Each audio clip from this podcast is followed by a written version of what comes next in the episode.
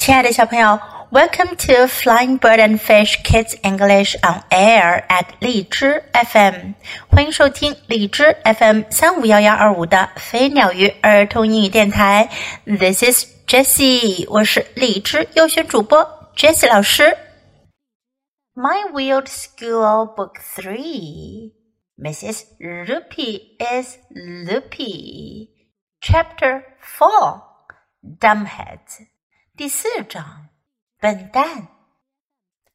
I took a seat in the lunchroom next to Ryan and Michael. 在餐厅，我在瑞安和迈克尔旁边坐了下来。Ryan stuck two of my carrot sticks in his nose, and I told him I'd give him a nickel if he ate them. 瑞恩把我的两条胡萝卜棒给插到了鼻子里。我告诉他，如果他吃掉它们的话，我会给他五美分。He did too。他也确实吃掉了。Me, I won't even eat carrot sticks before you stick them in your nose。至于说我呀，即使在把它们插到鼻子里之前，我也不会吃的。我也不会吃胡萝卜条的。Do you think that guy was really George Washington? Ryan asked. 瑞安问道：“你们认为那个家伙真的是乔治华盛顿吗？”I don't know, Michael said. What do you think, AJ? 迈克尔说：“我不知道。你怎么看，AJ？” That's when Andrea Young leaned over from the next table and opened her big mouth. 就在这时，安德烈亚杨从隔壁桌挺身过来，张开了他那大嘴巴。That wasn't George Washington, you dumb heads, she said.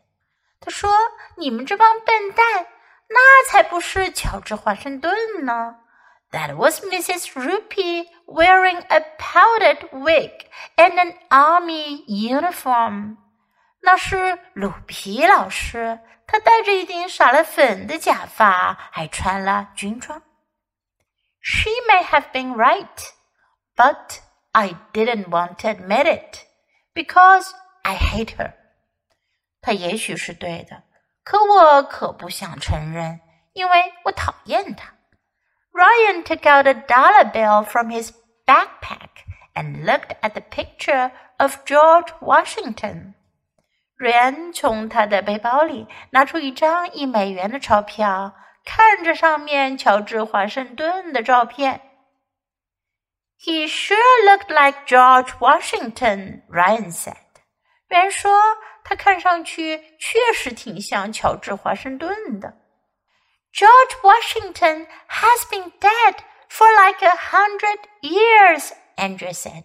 安德里亚说：“乔治华盛顿死了都有一百年了。” Even if George Washington was still alive, Emily said, I'm sure he would have more important things to do than come to our school and read us stories. Emily 说。即使乔治华盛顿还在生，我相信他有更重要的事要做，才不会来我们学校给我们读故事呢。That's when it hit me，那让我想到了。If that army guy was really Mrs. Roopy dressed up as George Washington, maybe Mrs. Roopy isn't a librarian at all. 如果那个军人真的是鲁皮老师，装作乔治华盛顿的样子的话，也许鲁皮老师根本就不是一名图书管理员。Maybe she's just pretending to be a librarian, I said. Just like she was pretending to be George Washington. 我说，也许她只是假装她是图书管理员。就像他在假装他是乔治华盛顿一样。Yeah, Michael said. Maybe she's a kidnapper and she's got our real librarian locked up in an enemy warehouse at the edge of town. I saw that in a movie once. 迈克尔说：“Yeah，是的，也许他是一名绑架者，他把我们真正的图书管理员给锁在了 在城市边上的一座空仓库里。我在电影里看见过的。” We've got to save her, Emily said, with tears dribbling down her cheeks. 艾米丽的眼泪顺着脸颊一滴滴往下流。她说：“我们得去救她。” Then she went running out of the room. 然后她就跑出了房间。There was only one way to solve the problem. 只有一个办法能解决这个问题。We cleaned off our trays and went back to our classroom to ask Miss Daisy if George Washington was really Mrs. Roopy in disguise. disguise。我们清洗了我们的托盘，然后回到教室里问黛西小姐：“那个乔治华盛顿是不是鲁皮老师伪装的呢？”Don't be silly, Miss Daisy said. As it turns out, Mrs. Roopy is absent today. She's homesick in bed. 黛西小姐说：“别傻了。”结果呀，是鲁皮老师今天没来上班，他在家生病，躺在床上呢。It must have been the real George Washington，一定是真正的乔治华盛顿。But what does Miss Daisy know？Everybody knows Miss Daisy is crazy。可是。黛西小姐知道什么呀？所有的人都知道黛西小姐很疯狂。Now let's practice some sentences in the story. I don't know. 这句话很简单，大家都知道。它的意思就是 I don't know，我不知道。What do you think？你怎么看？你怎么认为？ 你怎么想？What do you think？She may have been right. 她可能是对的。She may have been right. I didn't want to admit it. 我不想要承认这件事儿。I didn't want to admit it. Admit 承认。I didn't want to admit it. Because I hate her. 因为我讨厌她。Because 表示因为。如果别人问你某件事的理由，你可以说 because 因为 because I hate her. I saw that in a movie once. 我曾经在电影里看到过的。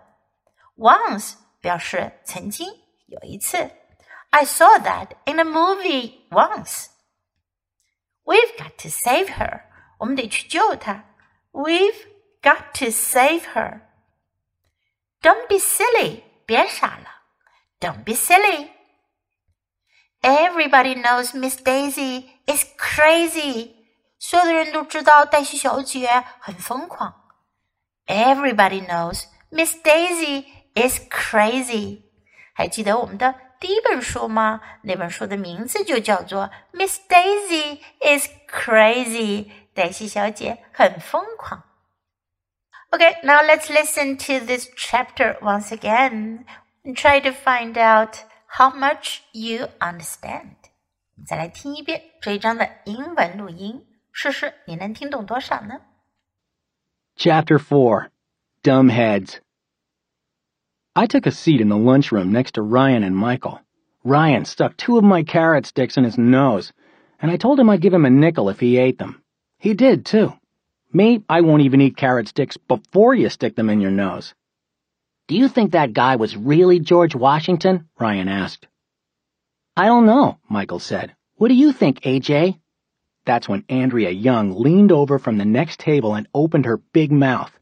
That wasn't George Washington, you dumbheads, she said. That was Mrs. Roopy, wearing a powdered wig and an army uniform. She may have been right, but I didn't want to admit it, because I hate her. Ryan took out a dollar bill from his backpack and looked at the picture of George Washington. He sure looked like George Washington, Ryan said.